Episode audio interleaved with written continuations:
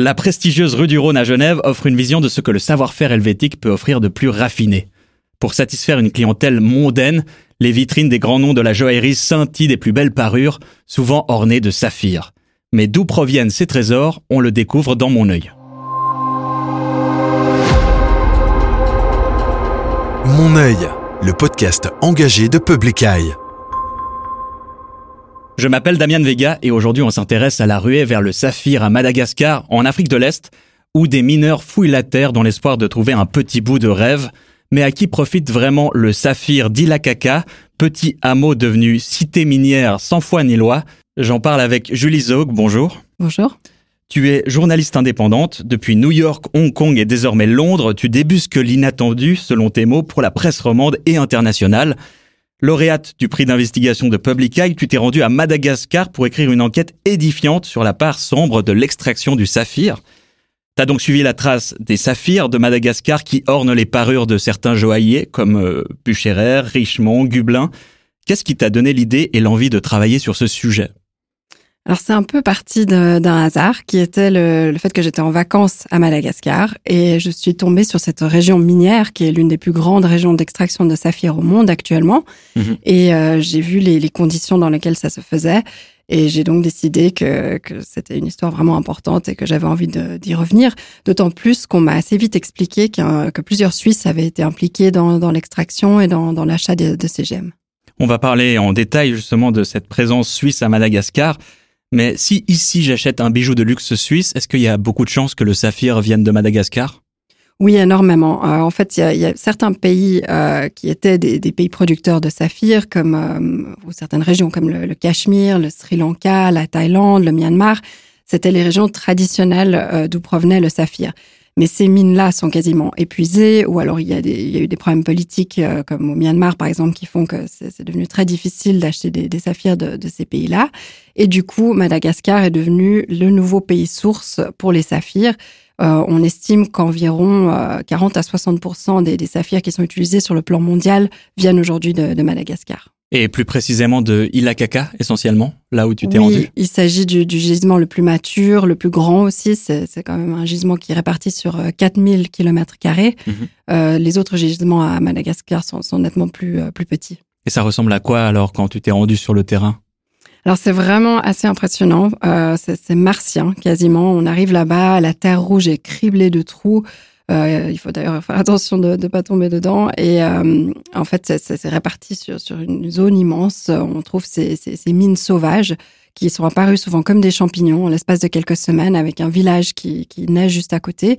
Mhm. Et les mineurs, qui sont pratiquement tous artisanaux, vont euh, creuser ces trous avec, avec des outils de fortune et, et en extraire le saphir. Et parmi ces mineurs, en as rencontré un qui s'appelle Kinawate, un mineur de 54 ans arrivé à Ilakaka en 1999. Tu arrives à nous raconter un peu son, ses espoirs et son quotidien? Oui, c'était un personnage assez euh, très touchant et, vraiment impressionnant parce que donc ça faisait plus de 20 ans qu'il euh, qu'il exploitait le, le, saphir à Ilakaka. Euh, sans jamais s'être enrichi ou sans même avoir euh, jamais fait de grosses prises. Il m'a raconté que sa meilleure prise avait été un saphir de 7 grammes euh, qu'il a réussi à vendre 10 000 francs, mhm. une somme qui a encore dû être divisée entre six mineurs, donc c'est clair qu'il s'est pas, il pas vraiment enrichi.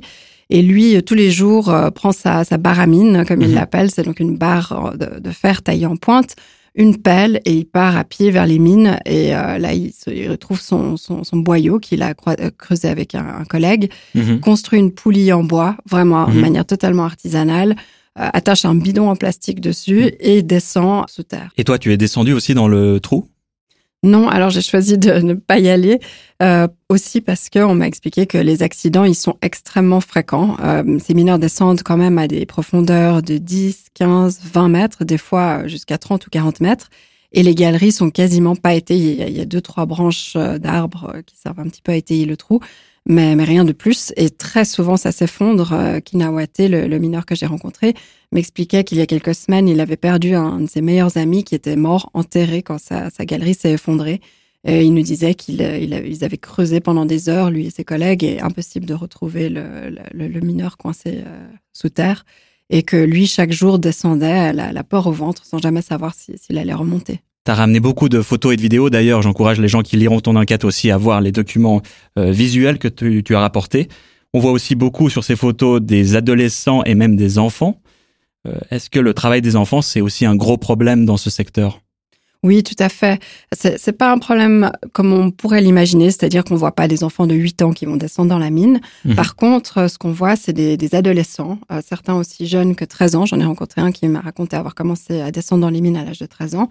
Et euh, parce qu'en Madagascar, en fait, à partir de cet âge-là, on est considéré quasiment comme, comme un adulte. Mhm. Et donc, on verra des adolescents qui minent et aussi euh, des enfants euh, âgés de, à partir de 5 ans qui vont là aider les parents à laver les, les, les grav- gravats qui sont extraits de la terre dans la rivière. Donc, c'est un peu une entreprise familiale pour beaucoup, mais, mais du coup, c'est des enfants qui vont pas forcément à l'école et, euh, et qui, qui vont pas réussir à changer leur vie.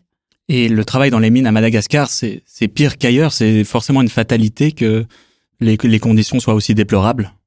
Oui, alors c'est une réaction que j'ai beaucoup eue de gens qui disent oui, mais en Afrique c'est toujours comme ça, c'est la pauvreté, les, les mines, les mines de, de gemmes sont toujours artisanales, certes, mais j'ai parlé à quand même pas mal de- de- d'experts, de, syndicalistes qui notamment ont une- vraiment une bonne vision d'ensemble de ce qui se passe dans les mines en Afrique, et tous sont unanimes, ce qui se passe à Madagascar est quand même pire qu'ailleurs. Mhm. On m'a expliqué que, que, par exemple, si on faisait une comparaison avec ce qui se passe dans les mines artisanales de, de cobalt en RDC, qui est un sujet qui a quand même pas mal été dans, dans la presse ou autre, Mhm. euh, c'est vraiment pire. Les, les conditions sont pires, les protections sont moins importantes pour les mineurs. euh, c'est clairement des conditions vraiment euh, bien plus terribles et qu'on peut expliquer par l'immense pauvreté de, de Madagascar. C'est l'un des pays les plus pauvres au monde. La, la pauvreté il est vraiment Mhm. spectaculaire. Mais au final, au- en lieu et place de ces conditions déplorables d'extraction, on pourrait pas juste mécaniser cette industrie? Alors malheureusement pas. Euh, les pierres précieuses sont très fragiles et il est donc pas possible de les extraire euh, de, de manière totalement industrielle comme on pourrait le faire pour certains autres minerais. En revanche, il y a une entreprise, une entreprise malgache qui a commencé à faire de l'extraction mécanisée, mécanisée à petite échelle, mais, mais néanmoins mécanisée, et euh, qui est en train de causer pas mal de soucis dans la région parce que, comme on dit certains interlocuteurs, ils ont, ils ont retourné toute la vallée et ça cause des, des problèmes avec la nappe phréatique qui baisse et, les, les pluies qui, qui commencent à s'assécher dans certaines régions. À l'époque, Ilakaka n'existait quasiment pas. Si j'ai bien compris, c'était un arrêt de bus. Ça a commencé, si j'ai bien compris, il y a plus de 20 ans, il y a 25 ans. T'arrives à nous raconter un petit peu euh, les débuts? Oui, effectivement, comme tu dis, à l'époque, c'était vraiment juste un arrêt au bord de la RN7, qui est la seule route goudronnée du pays. Euh, un petit hameau d'environ 40 habitants, et aujourd'hui, il y en a 60 000.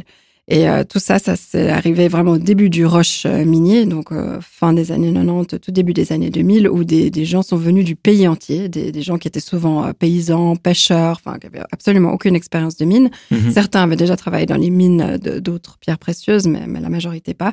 Se sont tous précipités à Iliakaka et la ville a, a, a cru de manière incroyable en prenant une, une ambiance de Far West. Mhm. Euh, on raconte que les gens se, se baladaient avec des, des fusils, euh, que, que le- si on vendait une gemme à bon prix, on risquait de se faire attaquer et tuer. La, la prostitution, y compris infantile, était, était très répandue.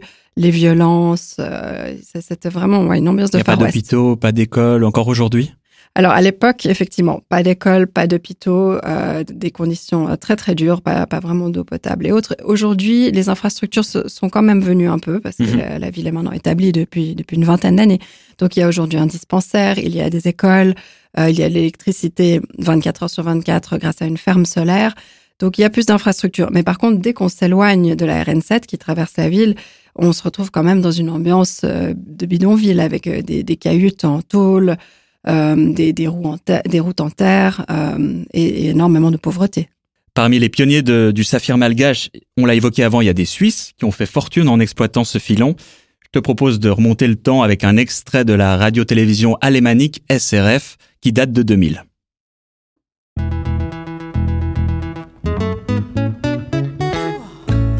Le convoi de Werner fonce en direction d'Ilakaka, si vite que personne ne peut l'approcher. Beaucoup ont passé la nuit ici. Des centaines de personnes se pressent devant les stands de vente depuis que l'arrivée de M. Werner a été annoncée. Ils attendent avec les saphirs qu'ils veulent lui vendre. Car Werner paye les meilleurs prix. Il achète environ 60% de toutes les pierres trouvées à Madagascar. Un jour comme celui-ci, des milliers de pierres passent devant Werner Spaltenstein. 450 000. Dans le cadre de ton projet, tu as aussi parlé à certains de ces pionniers suisses. Ils portent quel regard sur leur activité? Alors c'est assez intéressant parce qu'ils ont pour la plupart la vision que c'est quand même une opportunité, qu'ils ont créé du développement dans, le pays qui est extrêmement pauvre, il faut le rappeler, c'est un pays où la 70% de la population vit avec moins de 2 dollars par jour. Donc ils ont effectivement la sensation euh, d'avoir quand même créé quelque chose sur place. Euh, ce sont tous aussi des, des personnages assez, exceptionnels en fait, mmh. avec, avec, un peu une une, ambiance de cow-boy. Euh, mhm. Certains, euh, comme le quoi qu'on a vu dans le reportage, arrivaient une fois par semaine avec son avion, avec des, des, des sacs remplis de billets de banque pour acheter, mhm. pour rafler tout ce qui se trouvait sur place. Entouré d'une garde rapprochée, c'est très, voilà, exactement, c'est très pittoresque. Et euh, le, le, le, roman avec qui j'ai parlé, le Genevois, euh, lui aussi, il est arrivé sur place avec 3000 francs et une machine à, tailler les pierres fabriquées avec des, des anciens morceaux de voiture. Enfin, c'est des, des, gens, des aventuriers, en fait, qui, mhm. sont, qui sont venus exploiter le saphir là-bas. Et les gens parlent volontiers de ce sujet. Oui, ils sont assez ouverts sur, euh, sur, leur passé et sur, euh, sur tout ce qu'ils ont fait sur place. Euh, certains sont encore impliqués dans l'industrie, comme Alex Leuenberger, qui a une société près de Thun, qui continue d'importer des pierres et de les vendre à la plupart des grandes maisons de, de joaillerie. D'autres en sont un petit peu sortis, comme Marc Nevera, le Genevois, qui lui s'est maintenant plus tourné vers un projet euh, touristique et, de, taille euh, de, de gemmes pour les vendre sur place aux touristes. T'es vraiment entretenu avec une grande variété d'acteurs et d'actrices. C'était important pour toi, cette pluralité de témoignages? Oui, c'était extrêmement important parce que comme tous ces sujets, c'est jamais noir ou blanc, c'est plutôt dans les nuances de gris. Et je trouvais extrêmement important de, de parler à la fois aux mineurs, à la fois aux acheteurs de pierres, euh, aux marques qui sont au bout de la chaîne, essayer de comprendre en fait les motivations de, tous ces acteurs différents et les réalités de tous ces acteurs différents. Et ça existe effectivement des mineurs qui font fortune avec le saphir? Très peu, très peu. Il y a quelques histoires d'un mineur ici ou là qui aurait vraiment trouvé la grosse pierre, euh, qu'il aurait pu vendre cher et, ensuite euh, se faire de l'argent et qui serait parti très rapidement pour pour pas se faire dévaliser. Euh, par contre, l'immense majorité des, mineurs ne, font pas du tout fortune. En fait, ils vivotent, ils arrivent à peine à, survivre, comme Kinawate que, j'ai rencontré, qui, certains jours arrive à peine à manger. Et combien ils gagnent, les, mineurs de saphir? Alors il y a différents modèles. Euh, certains vont être indépendants comme Kinawate, c'est-à-dire qu'ils vont vendre eux-mêmes les gemmes qu'ils collectent. Euh, le problème avec ce modèle-là, c'est qu'ils sont souvent sous-payés pour pour les gemmes qu'ils vendent. Un, un, acheteur sri-lankais m'expliquait qu'il se fait 400% de profit quand il achète des gemmes aux mineurs. Donc, c'est vraiment des sommes euh, souvent dérisoires que, que les mineurs touchent. Un second modèle, c'est de s'associer à un patron qui va donc rémunérer les mineurs sous la forme de sacs de riz, de, de pétrole et d'autres biens physiques et qui va ensuite prendre 50% de la valeur de la gemme. Donc là, de nouveau, il reste pas grand-chose. Et le troisième modèle, ce sont des mineurs salariés et qui vont gagner environ 2 francs suisses par jour. Et en l'occurrence, est-ce qu'ils savent que ces saphirs vont se retrouver dans les vitrines de la rue du Rhône à Genève, par exemple? Non, et ça c'est d'ailleurs un des points qui m'a le plus impressionné pendant ce reportage. J'ai posé la question à tous les mineurs que j'ai interviewés, est-ce que vous savez à quoi servent ces, saphirs Et à part un qui m'a dit euh, à faire des bijoux, tous les autres n'avaient aucune idée. Alors ça mmh. allait de j'ai aucune idée, je sais pas, à des, des, des, propositions complètement fantaisistes comme ça sert à faire des balles de pistolet, ça mmh. sert à à équiper les, les, fenêtres des fusées. Enfin, on sent qu'en fait, ils, ouais, ils ont aucune idée. Et si on s'intéresse ensuite au parcours de ces pierres une fois sorties de la mine, elles deviennent quoi? C'est quoi les différentes étapes? Alors, quand les pierres euh, quittent Madagascar, elles sont en général exportées vers le Sri Lanka, où elles vont être taillées et des fois chauffées, ce qui permet d'améliorer la, la, couleur et la clarté de la, de la pierre.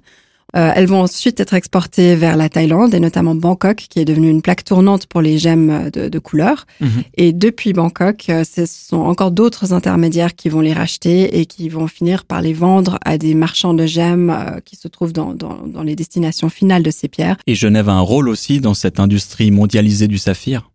Oui, tout à fait. Genève joue un rôle très important en fait. De, depuis après la deuxième guerre mondiale, Genève est devenue un centre de négoce pour les pierres précieuses avec une, trentaine de, marchands de gemmes qui sont installés à Genève. On y trouve aussi évidemment toutes les grandes maisons euh, de joaillerie, d'horlogerie et euh, les maisons de vente aux enchères comme euh, Sotheby's et Christie's. Donc c'est vraiment une plaque tournante sur le plan mondial pour, pour le marché des gemmes de couleur. Donc ça n'a pas l'air d'enrichir les mineurs, mais est-ce que ça a enrichi au moins Madagascar? Alors, Madagascar non plus, parce qu'une euh, immense majorité de ces gemmes est exportée illégalement, donc n'entre pas dans les statistiques officielles de l'État et n'est aussi donc pas taxée euh, par, l'État malgache. Mhm. Donc, ça ne, ça ne bénéficie en fait pas du tout euh, à l'État malgache. Si on regarde les chiffres officiels des exportations de, de saphir depuis Madagascar, les sommes sont totalement dérisoires. En, 2022, c'était à peu près 60 000 dollars d'exportation, alors qu'on estime que ce serait en, en fait plutôt 150 millions. Et si j'ai bien compris, il faut passer par des voies un peu informelles, par de la corruption, des pots de vin pour faire passer son saphir euh, hors de, hors de Madagascar oui, ça c'est pas unique à l'industrie du saphir. Euh, Madagascar est un pays très corrompu. Il est quasiment impossible de, vraiment y faire des affaires, en tout cas pas sans euh, verser des pots de vin. Dans le cas des saphirs, le, le gouvernement a en plus interdit l'exportation de pierres précieuses à plusieurs périodes, durant plusieurs périodes. Euh, entre 2008 et 2010, entre 2020 et 2022, ce qui fait que vraiment la seule manière de sortir des gemmes du pays, c'était de passer par des, voies détournées, des voies illégales. Et tu l'as dit avant, Madagascar est un pays euh, plutôt pauvre, euh, l'essentiel de la population vit avec moins de 2 dollars par jour, en dépit de toutes ces richesses. Donc est-ce qu'on peut parler de malédiction des ressources finalement? Oui, tout à fait. Madagascar rentre euh, extrêmement bien dans ce cadre de, pays qui ont souffert d'une malédiction des, ressources. Euh, ils ont tout, en fait, pour être riches. Un sous-sol extrêmement riche. Il n'y a, pas seulement des saphirs, il y a aussi des, rubis, il y a toutes sortes d'autres euh, pierres semi-précieuses. il y a aussi des, hydrocarbures, il y, a, plein de choses, en fait, dans le, dans le sous-sol malgache. Et le pays n'en profite absolument pas. Et est-ce que les médias ou les responsables politiques malgaches parlent aussi de ces problématiques? Alors, ce qui se passe euh, notamment au niveau des médias, c'est que la, liberté de la presse à Madagascar est vraiment en danger. C'est très difficile pour les, journalistes malgaches de, faire de grandes enquêtes euh, sur, des sujets comme ça. Euh, donc oui, ils en parlent. Il y, a, certaines choses qui, sortent, mais, c'est un, pays extrêmement corrompu avec très peu de, liberté d'expression, de liberté de la presse. Et ton feeling au sein de la population, comment les gens perçoivent cette industrie-là? Alors il y a évidemment une part de, de, percevoir ça comme une opportunité, parce que quand même c'est quelque chose qui permet de, de générer un revenu, mmh. c'est quelque chose qui permet de, fournir euh, du travail, notamment dans une région, la région d'Ilakaka, qui est extrêmement désertique, où il y a, il y a vraiment rien d'autre à, faire et pas d'autre industrie, rien d'autre. Donc il y a effectivement une part de, de, de oui, ça, ça, génère de, de l'opportunité, mhm. euh, mais aussi beaucoup d'amertume. Euh, les, les, mineurs à qui j'ai parlé n'étaient pas enthousiastes face à cette industrie. Ils, disaient tous que c'était en gros une, sorte d'arnaque. Euh, mhm. Ils étaient venus là en pensant devenir riches. Ils n'étaient pas devenus riches et désormais ils étaient pris au piège. Certains n'ont même pas l'argent pour se payer le billet du retour dans leur village d'origine. Mhm. Donc je pense que c'est une perception un, un peu mélangée en fait. Si on revient euh, en Suisse. Je crois que tu as aussi interrogé ces acteurs-là, ceux qui vendent ces bijoux. Euh, c'est quoi euh, leur réaction vis-à-vis de ces conditions-là? Comment est-ce qu'il y a un devoir de diligence qui est mis en place dans l'industrie? Alors je pense que l'industrie est relativement consciente de ce qui se passe. D'ailleurs, les marques à qui j'ai parlé, pour certaines, ont reconnu qu'il y avait effectivement des problèmes dans, leur filière, dans leur filière d'approvisionnement. mais la plupart se réfèrent à leur procédure, code de conduite interne, rapport de, de, durabilité, etc., en disant qu'ils ont établi des labels et qu'ils obligent leurs fournisseurs à respecter les conditions figurant dans ces labels. Mhm. Euh, le problème, c'est que comme toujours avec ce genre de label, personne ne va vérifier ce qui se passe sur le terrain. Mhm. Plusieurs marques ont aussi mentionné être membres du Responsible Jewelry Council, qui est en fait une organisation qui se charge justement de vérifier que, que, les conditions d'extraction et autres sont, éthiques et, et environnementalement euh, saines. Euh, mais de nouveau, personne ne va voir ce qui se passe sur le terrain parce que tous les membres du, du RGC, du Responsible Jewelry Council, euh, sont des gens qui se trouvent plus loin dans la chaîne, des gens qui achètent les gemmes, mais ce ne sont mhm. pas ceux qui minent les gemmes. Mhm. Et du coup, euh, personne ne va voir vraiment ce qui se passe sur le terrain. Et en soi, on est toujours dans le registre de mesures et initiatives volontaires. Tu penses qu'elles sont crédibles? Non, absolument pas. Et d'ailleurs, ce que j'ai vu sur place à, Madagascar le confirme. Euh, si vraiment tout ce qui figure dans ces codes de conduite interne était respecté, euh, ce serait tout simplement impossible pour ces marques d'acheter des, saphirs de Madagascar, Madagascar car ça, contredit toutes leurs procédures internes. Et aujourd'hui, si on veut quand même s'offrir un, un, je sais pas, une belle bague ornée d'un saphir, est-ce que c'est possible d'avoir un saphir euh, dont on peut garantir la traçabilité et qui soit extrait dans des conditions respectueuses des droits humains et de l'environnement? Alors la traçabilité, oui, parce qu'il y a toutes sortes de systèmes qui sont en place aujourd'hui, euh, notamment deux les deux plus grands laboratoires au monde qui se chargent d'établir des sortes de documents d'identité pour chaque euh, gemme euh, se trouvent en Suisse. Donc la traçabilité, elle, est là. Mhm. le problème, c'est évidemment les, conditions dans, lesquelles la, pierre a été extraite. Et on pourrait dire, alors il faut peut-être prendre des saphirs de, du Sri Lanka ou du Cachemire, c'est quasiment épuisé, mais de, Thaïlande ou du, Myanmar, mais les conditions ne sont pas non plus super dans ces pays-là. Mhm. Pour conduire cette enquête, tu as été lauréate du prix d'investigation de Public Eye un prix qui est destiné à soutenir financièrement euh, les enquêtes indépendantes. Euh, est-ce que tu penses que ce type de soutien t'a aidé justement dans la, réalisation? Oui, tout à fait. Ce, type de soutien est complètement crucial pour effectuer une, enquête comme ça. Euh, surtout au vu de, la situation de la presse aujourd'hui en Suisse, qui ne peut vraiment plus financer ce genre d'enquête. sans ce type de, de, prix, il serait tout simplement pas imaginable d'aller passer une semaine sur place, euh, de passer des mois à enquêter sur un sujet comme ça, de, prendre le temps de l'écrire bien, euh, ça, ne serait pas possible. Et au cours de ta carrière, tu as, beaucoup voyagé, tu as fait beaucoup d'enquêtes de, terrain. Est-ce que tu as une prochaine enquête sur le feu euh, dans, dans l'année à venir, par exemple? Alors, je suis aujourd'hui basée au Royaume-Uni, donc je, je m'attelle à explorer ce, ce pays-là dans toute sa diversité. Et il y a aussi des fois des choses assez inquiétantes qui se passent dans certaines des zones un petit peu oubliées, dans les recoins oubliés du, du Royaume-Uni. Alors peut-être l'occasion d'un futur euh, épisode de podcast. Merci beaucoup Julie Zog d'être venue. Merci.